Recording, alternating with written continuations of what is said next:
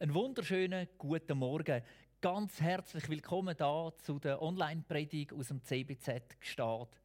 Wir befinden uns ja, wie ihr seht, aktuell in der Adventszeit. Advent kommt ja vom latinischen Wort Adventus und bedeutet so viel wie Ankunft. Was verbindest du mit dem Wort Ankunft? Was löst das bei dir für Emotionen aus? Mir kommen sofort drei Dinge in den Sinn, wenn es ums Thema Ankunft geht. Das erste, Ankunft heißt Vorfreude. Ankunft ist verbunden mit einer Erwartung auf das, was kommt oder auf die Person, wo vielleicht kommt. Ankunft jetzt an der Weihnacht kann also bei den Kindern zum Beispiel die Erwartung und die Vorfreude auslösen auf Geschenke, vielleicht aber auch auf den Besuch vom Götti oder sonst von lieben Leuten und guten Freunden. Ankunft kann auch heißen Ferien. Man freut sich, dass man bald ankommt. Viele kennen von uns die Frage: Sind wir schon da? Von unseren Kindern geht es noch lang, auch wenn wir erst losgefahren sind. Die Erwartung und die Vorfreude auf die Ankunft, die steigt mit jeder Minute. Ankunft kann aber auch bedeuten, dass man ein Ziel erreicht hat. Ich denke, gerade wenn man zum Beispiel in einer Ausbildung ist, heißt es oft, jetzt ist er am Ende angekommen von seiner Ausbildung. Ankunft kann mit dem Rennen zu tun haben, mit dem Lauf. Zielankunft der Athleten, wo alle zusammen entgegenfiebern und sie lautstark anführen. Aber es kann auch mit dem Ziel Einlauf zu tun haben, vielleicht vom Leben, mit dem Tod. Er ist am Ende von seinem Leben angekommen. Ankunft hat auch noch eine dritte Bedeutung. Und Ankunft ist nämlich auch ein Wiederkommen, ein Zurückkommen. Am Flughafen gibt es den Bereich, wo die Leute ankommen. Die Ankunft, angeschrieben, gross oder Arrival auf Englisch. Und dort sind Menschen, die auf andere Menschen warten, die vielleicht fort sind für kurze oder längere Zeit.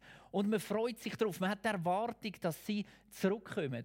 Wir haben das auch erleben, wo wir als Familie mal in Neuseeland sind und retour sind und am Flughafen erwartet worden sind von unseren Angehörigen, die sich gefreut haben auf die Ankunft, auf die Rückkehr. Ihr merkt schon, Ankunft hat ganz viele verschiedene Aspekte, ganz viele verschiedene Facetten und Deutungsweisen. Aber wer oder was kommt denn überhaupt genau an in der Adventszeit, wo wir drinstehen? Und was sollen dann die Erwartungen sein, die wir haben sollen? Dazu kommen wir später in dieser Predigt. Ja, jede gute Geschichte, die lebt davon, dass sie ganz erzählt wird. Vom Anfang bis zum Schluss. Nicht einfach nur ein Teil, nicht einfach nur ein Kapitel oder vielleicht im Fernsehen in einer Serie, wo man schaut, schaut man nicht einfach nur eine Episode, sondern vom Anfang bis am Schluss, wenn man will verstehen, um was es denn eigentlich geht. Ich glaube, das leuchtet uns soweit allen ein. Aber ich weiß nicht, wie es dir geht. Ich ertappe mich manchmal dabei, dass wenn ich ein Buch nehme, dass ich zuerst mal irgendwo in der Mitte oder so ein bisschen gegen den hinteren Teil anfange zu lesen. Dann schauen, ist es spannend, spricht es mich an.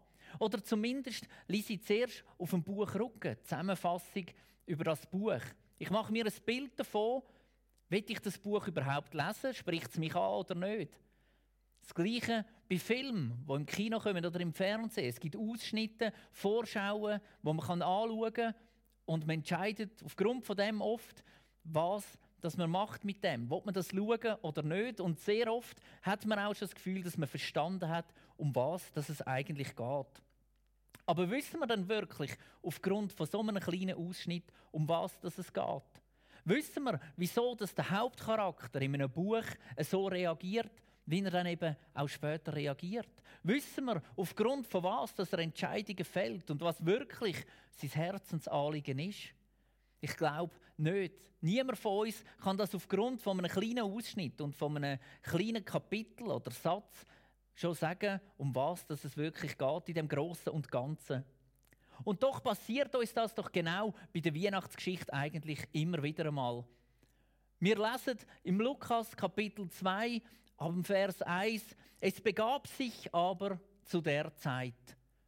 Und aufgrund von dem Kapitel im Lukasbrief, wo die Weihnachtsgeschichte beschreibt, haben wir das Gefühl, jetzt haben wir es verstanden. So ist die Weihnachtsgeschichte. Jesus kommt im Stall in Bethlehem auf die Welt. Das ist die Weihnachtsgeschichte. Und so haben wir verstanden, um was es eigentlich geht in dieser ganzen Geschichte. Haben wir das Gefühl. Aber ich glaube, da ist noch so viel mehr zu finden. Da ist noch so viel mehr dahinter. Die Weihnachtsgeschichte, das ist eine Geschichte mit 1189 Kapiteln. Es ist eine Geschichte, die besteht aus 66 Büchern. Die Dreharbeiten sind über mehrere tausend Jahre gegangen von dieser ganzen Geschichte. Und darum glaube ich, ist es unmöglich, dass wir diese Geschichte in einem Kapitel in dem Lukasbrief zusammengefasst können verstehen und können erklären. Wenn wir also von der Weihnachtsgeschichte reden oder von der Adventszeit, wo wir ja jetzt drinstehen und wo herzielen auf die Weihnachten her, dann reden wir da immer von der ganzen Geschichte, wo am Anfang anfängt und eben am Schluss endet. Keine Angst, ich werde euch heute nicht die ganze Bibel vorlesen, aber es fängt halt eben tatsächlich am Anfang an mit der Weihnachtsgeschichte. Wir lesen ganz am Anfang in der Bibel, im 1. Mose 1,1, am Anfang schuf Gott. Am Anfang schuf Gott Himmel und Erde. Er ist der, der alles erschaffen hat. Er hat die Schöpfung gemacht, er hat den Mensch gemacht, er hat den Lebensraum erschaffen, wo der Mensch sich drin hat können bewegen. Und wir lesen in der Bibel, dass sie im Frieden untereinander, der Adam und Eva, aber auch im Frieden gegenüber mit Gott gelebt haben. Sie sind miteinander in Beziehung gewesen, in einer harmonischen und friedvollen Beziehung. Und genau von dem Frieden, wo Gott hier geschaffen hat, am Anfang der Welt, ist auch in der Weihnachtsgeschichte wieder dreht. Im Lukas 2, Vers 14, kommen die Engel zu den Hirten aufs Feld und sie singen: Ehre sei Gott im höchsten Himmel und Frieden auf Erden für alle Menschen, an denen Gott gefallen hat. Der Ursprung der Weihnachtsgeschichte ist also ganz am Anfang in der Bibel schon geleitet. Es ist der Frieden zwischen Mensch und Mensch und zwischen Mensch und Gott. Das ist der Ursprung der Weihnachtsgeschichte. In der Bibel folgen einige hundert Seiten nachher von der Menschheitsgeschichte, die zeigt, wie die Menschen auf den Frieden reagiert haben, wie sie mit dem umgegangen sind. Und das Ende dieser Geschichte? Das Ende der Geschichte, das wir auch in der Bibel lesen können, ist genau gleich, wie es der Anfang war. Es geht um den Frieden. Um den Frieden unter den Menschen und um den Frieden mit Gott. Um die Beziehung, um das Zusammenleben. So lesen wir in der Offenbarung 21, Vers 3, eine gewaltige Stimme hörte ich vom Thron her rufen, hier wird Gott mitten unter den Menschen sein. Er wird bei ihnen wohnen und sie werden sein Volk sein. Ja, von nun an wird Gott selbst in ihrer Mitte leben. Und was hat das jetzt konkret mit uns zu tun? Wir sind ja wieder am Anfang dabei von dieser Geschichte. Noch wissen wir, ob wir am Ende noch dabei sind oder ob wir schon vorher sterben. Ich glaube, die Geschichte hat viel mehr mit uns zu tun, wie wir manchmal das Gefühl haben. Ich möchte dich fragen, wer von euch hat heute Morgen können entscheiden, ob er aufstehen oder nicht? Wer von euch hat die Möglichkeit gehabt, zum bereits schon zu entscheiden, ob er etwas zum Morgen essen will oder nicht? Wer von euch hat sich können entscheiden, ob er die Predigt heute Morgen im Pyjama schauen will oder ob er sich anzieht? Ihr merkt, wir haben ganz viele Möglichkeiten gehabt, zu wählen. Aber mit dieser Möglichkeit zur Wahl, mit dem freien Willen, ist eben auch die Qual verbunden von dieser Bürde, wo die Entscheidungen, die wir treffen, mit sich bringen. Konsequenzen von unseren Entscheidungen. Das Besondere an dieser Geschichte von Adam und Eva ganz am Anfang im Garten Eden ist also, dass sie Auswirkungen hat bis heute, in diesen Tagen, bis zu dir persönlich, wo du heute die Predigt schaust. Es hat etwas zu tun mit der Gegenwart, wo wir drin leben. Gerade jetzt, in dem Augenblick, wo du die Predigt hörst, hast du die Möglichkeit, entweder weiterzuschauen bis am Schluss oder abzustellen. Ja, für dein ganze Leben hast du die Wahlmöglichkeit. Du kannst entscheiden, ob du dein Leben selber nach eigenen Regeln willst leben Mit allen Konsequenzen, die die Regeln und die Entscheidungen mit sich bringen.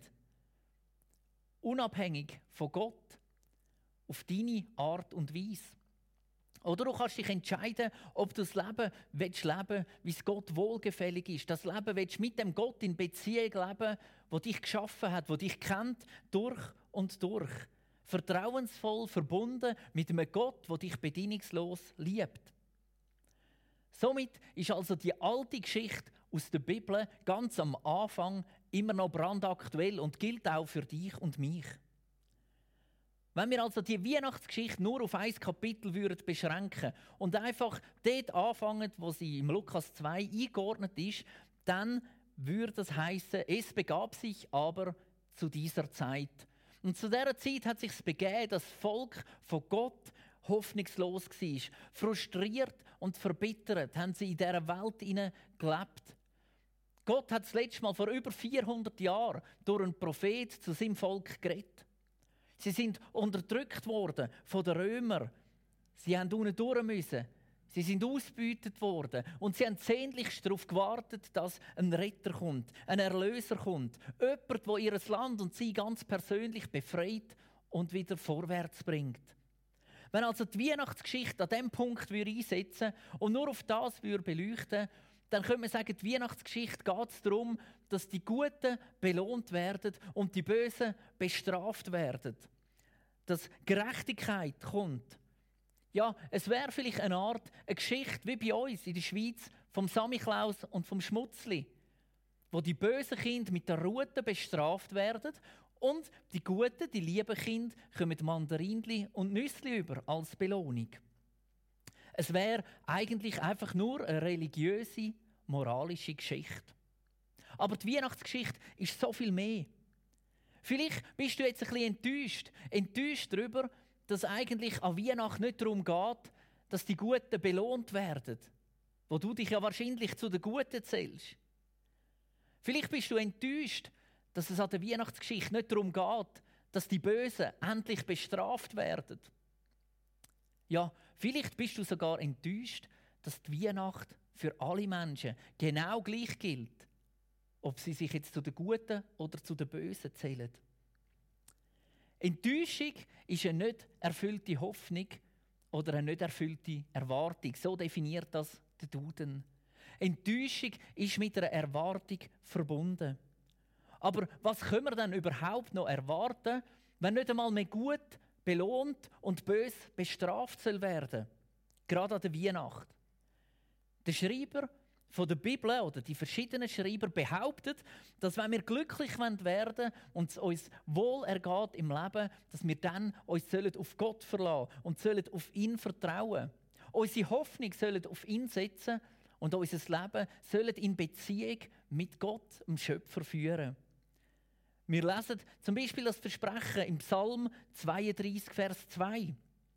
Glücklich ist der, dem der Herr die Sünden nicht anrechnet und der ein vorbildliches Leben führt. Ich persönlich kenne keinen Mensch, wo nachdem er ein gutes Leben gelebt hat oder gute Taten gemacht hat, zurückschaut und das bereut. Ich glaube, ich kenne auch niemanden, der würde sagen, dass er es bereuen würde, dass es einen Gott gibt, der ihn bedingungslos liebt dass es einen Gott gibt, der sagt, ich übernehme Verantwortung für dein Leben, wenn du dich mir anvertraust. Ich glaube, niemand von uns würde das bereuen. Und selbst wenn es nicht so wäre und sich Gott nie würde zeigen auf diese Art und Weise in deinem Leben, ich glaube, du kannst nichts verlieren, wenn du ein Leben lebst, im Wissen, dass da jemand gibt, der dich bedingungslos liebt, wo Verantwortung für dich übernehmen will und wenn du anderen etwas Gutes tust im Leben. An Weihnachten, also am Abschluss von der Adventszeit, oder vielleicht ist es ja viel mehr eigentlich der Anfang, weil wir haben ja die Erwartung auf etwas, da feiern wir Geburt von Jesus. Und der Johannes, einer von diesen vier Evangelisten, der schreibt in seinem Buch, in der Bibel, von dieser Begegnung. Und er legt ganz stark den Wert darauf, dass da ein Zusammenhang ist zwischen der Schöpfung, ganz am Anfang von Gott, und zwischen dem Jesus, wo in die Welt gekommen ist. Und so fängt also nicht einfach nur der erste Teil der Bibel an, damit das Licht geworden ist, dass überhaupt Leben möglich war, sondern der Johannes sagt, auch im zweiten Teil der Bibel, im Neuen Testament, ist das ein zentrales Element. Das Licht, das nämlich ist mit dem Leben von Jesus. Der Johannes versucht also da die ganze Geschichte zu erzählen, nicht einfach nur ein einzelnes Kapitel oder einen einzelnen Ausschnitt. Ganz am Anfang, im Johannes 1, Vers 4, lesen wir, das Leben selbst war in ihm und dieses Leben schenkt allen Menschen Licht. Sowohl also in der Schöpfungsgeschichte als auch da geht es ums Licht. Im 1. Mose 1, Vers 4b bis 5a steht, dann trennte er, also Gott, das Licht von der Finsternis. Gott nannte das Licht Tag und die Finsternis Nacht. Und in dem Vers, wo wir voran gehört haben, kommt Jesus als das Licht in die Welt hier. Ein Vers später, im Johannes 1,5 steht, das Licht scheint in der Dunkelheit und die Dunkelheit konnte es nicht auslöschen. Auch da, es geht wieder um Jesus. Jesus ist als das Licht, das das Leben beinhaltet, in die Welt gekommen und hat die Dunkelheit besiegt.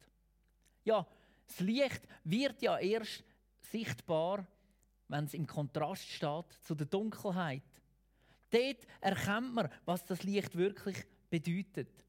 Und wer könnte uns besser von dem erzählen als die Hirten, die auf dem Feld sind, in der Nacht, wo Jesus auf die Welt kam. Es war dunkel, es war kalt, die Hirten sind bei ihren Schafen und dann erleben sie, dass das Licht in die Welt gekommen ist. Menschen sind unabhängig von ihrem Glauben, unabhängig von ihrer sozialen Rolle, unabhängig von ihrer Herkunft und von ihrer Vergangenheit, sind jeher von dem Licht angezogen worden. Das, was die Hirten da als erstes haben dürfen erleben. Gott bewertet nicht auf äußere Umstände. Für Gott ist jeder Mensch gleich wichtig. Für Gott ist jeder Mensch gleichwertig. Und das kommt gerade da in dieser Weihnachtsgeschichte bei den Hirten ganz speziell wieder eine neue Dimension über. Die Hirten kommen also in den Stall. Und in dem Stall begegnen sie Schafe, die auch dort sind. Tiere, die sie kennt haben. Es war ihnen vertraut. Der Geruch, der in dem Stall war, ein Geruch, der den Hirten bestens vertraut war. Es ist wahrscheinlich nicht ganz hygienisch, steril und sauber gewesen, sondern es war dreckig. In den Ecken, in den Ritzen hat es Schmutz gehabt. Es ist den Hirten vertraut gewesen, eine Umgebung, wo eben auch ein dreckig ist, wo ein bisschen Rauch ist. Es ist kalt gewesen, ein vertrauter Ort für die Hirten, die sich gewöhnt sind von der Nacht auf dem Feld. Die Hirten sind auf staubigem Boden gestanden und haben das Jesuskind angeschaut. Und sie haben realisiert, der Jesus, das Christuskind, ist nicht in irgendeine Welt geboren worden, sondern er ist in ihre ganz persönliche, spürbare, schmöckbare, erfahrbare Welt hineingekommen. Und was können wir da daraus lernen? Erst in dieser persönlichen Begegnung mit dem Christuskind im Stall haben die Hirten erlebt, dass der Glaube eben nicht einfach etwas Religiöses ist, nicht einfach etwas Kulturelles und eine Tradition ist, sondern dass es persönlich ist. Die Hirten haben sehr wohl ihre Religionen und Traditionen kennt. Und ich denke, sie haben das vor allem auf die Menschen abgeschoben, die eben im Tempel vor allem sind, auf die Priester, auf die Schriftgelehrten, auf die Leute, die angesehen sind Hirten hat man nicht gern gesehen im Tempel, so wie sie dahergekommen sind. Religion ist also etwas, was nicht für sie bestimmt ist. Und jetzt kommt das Christuskind in den Stall, an den Ort, wo ihnen so bestens vertraut ist. Sie erleben das, dass Gott in ihre Welt eingekommen ist. Dass Gott sich einen Weg gesucht hat in ihre Herzen hinein. Und in dieser Begegnung ist aus dem religiösen Glauben etwas ganz Persönliches geworden. Wir lesen das im Hiob, Kapitel 42, Vers 5. Dort steht, ich hatte von dir nur vom Hören sagen vernommen, aber nun hat mein Auge dich gesehen. Es ist der größte Herzenswunsch von Gott, sein einziges Anliegen eigentlich, das er hat, dass wir eine persönliche Beziehung mit ihm dürfen eingehen. Davon redet die Bibel vom ersten Wort bis zum letzten Wort. Die Bibel ist voll von Geschichten, wo Gott sich sehnt nach dieser Beziehung zu den Menschen. Also wenn wir nur einfach ein Kapitel rausnehmen aus dieser ganzen Bibel und sagen, das ist die Weihnachtsgeschichte, dann geht es uns vielleicht, wie wenn wir ein Foto nehmen würden. Ein Foto kann etwas Wunderschönes darstellen, einen wunderschönen Eindruck vermitteln, aber es ist nur ein Ausschnitt aus einer viel, viel größeren Realität. Es zeigt nie das, was vorher war und das, was nachher war. Ja, es zeigt nicht einmal das, was drumherum gerade in dem Moment stattgefunden hat. Und darum fordert uns Gott auf, uns ganz persönlich aufzumachen, ihn kennenzulernen, Beziehung zu suchen. Und das Schöne ist, Gott wartet nicht im Himmel darauf, dass wir in den Himmel kommen, durch gute Taten oder sonst durch irgendwelche Übungen. Nein, er ist in Jesus auf die Erde gekommen, zu uns aber. Er hat sich nie nicht versteckt, sondern er ist sogar in den Alltag gekommen von den Hirten. Und so will er auch heute in den Alltag einkommen, von dir ganz persönlich, dort, wo du gerade bist. Und ich will dich ermutigen, dass du in dieser Adventszeit, wo wir drin stehen, dich aufmachst, genauso wie die Hirten, den Gott, den Jesus zu suchen. Nicht ein weiteres Bild von ihm zu suchen, sondern die persönliche Beziehung, die persönliche Erfahrung, die dein Leben wird auf den Kopf stellen und wird ganz neu prägen. Gott hat nur einen Wunsch. Und der wird auch in einem weltbekannten Weihnachtslied, das Mariah Carey gesungen hat, ganz gut weitergeben. Das Lied All I Want for Christmas is You, alles, was ich mir auf die Weihnacht wünsche, bist du, hat im Text eine folgende Passage. Ich will gar nicht viel zu Weihnachten. Genau genommen brauche ich eigentlich nur eine einzige Sache – ich mache mir keine Gedanken über Geschenke unter dem Christbaum. Ich wünsche mir nur, dass du mir gehörst und das mehr als du ahnst. Bitte mach, dass mein Wunsch in Erfüllung geht, denn alles, was ich mir zu Weihnachten wünsche, bist du. All I want for Christmas is you. Das ist der Wunsch von Gott, der dich bedingungslos liebt. Er will einfach nur mit dir zusammen sein. Heute und für alle Ewigkeit. Darum ist Jesus in die Welt gekommen. Advent heißt also Ankunft. Jesus ist vor über 2000 Jahren in dieser Welt angekommen und er wird wiederkommen. Was sind deine Erwartungen an den Tag, wenn Jesus wiederkommt? Bist du voller Vorfreude? Ich will dich ermutigen, dass du dich auf den Weg machst wie die Hirten, dass du Jesus suchst und dass der Wunsch von Gott, alles, was ich will auf die Weihnacht, bist du, darf an dieser Weihnacht wahr werden. Amen.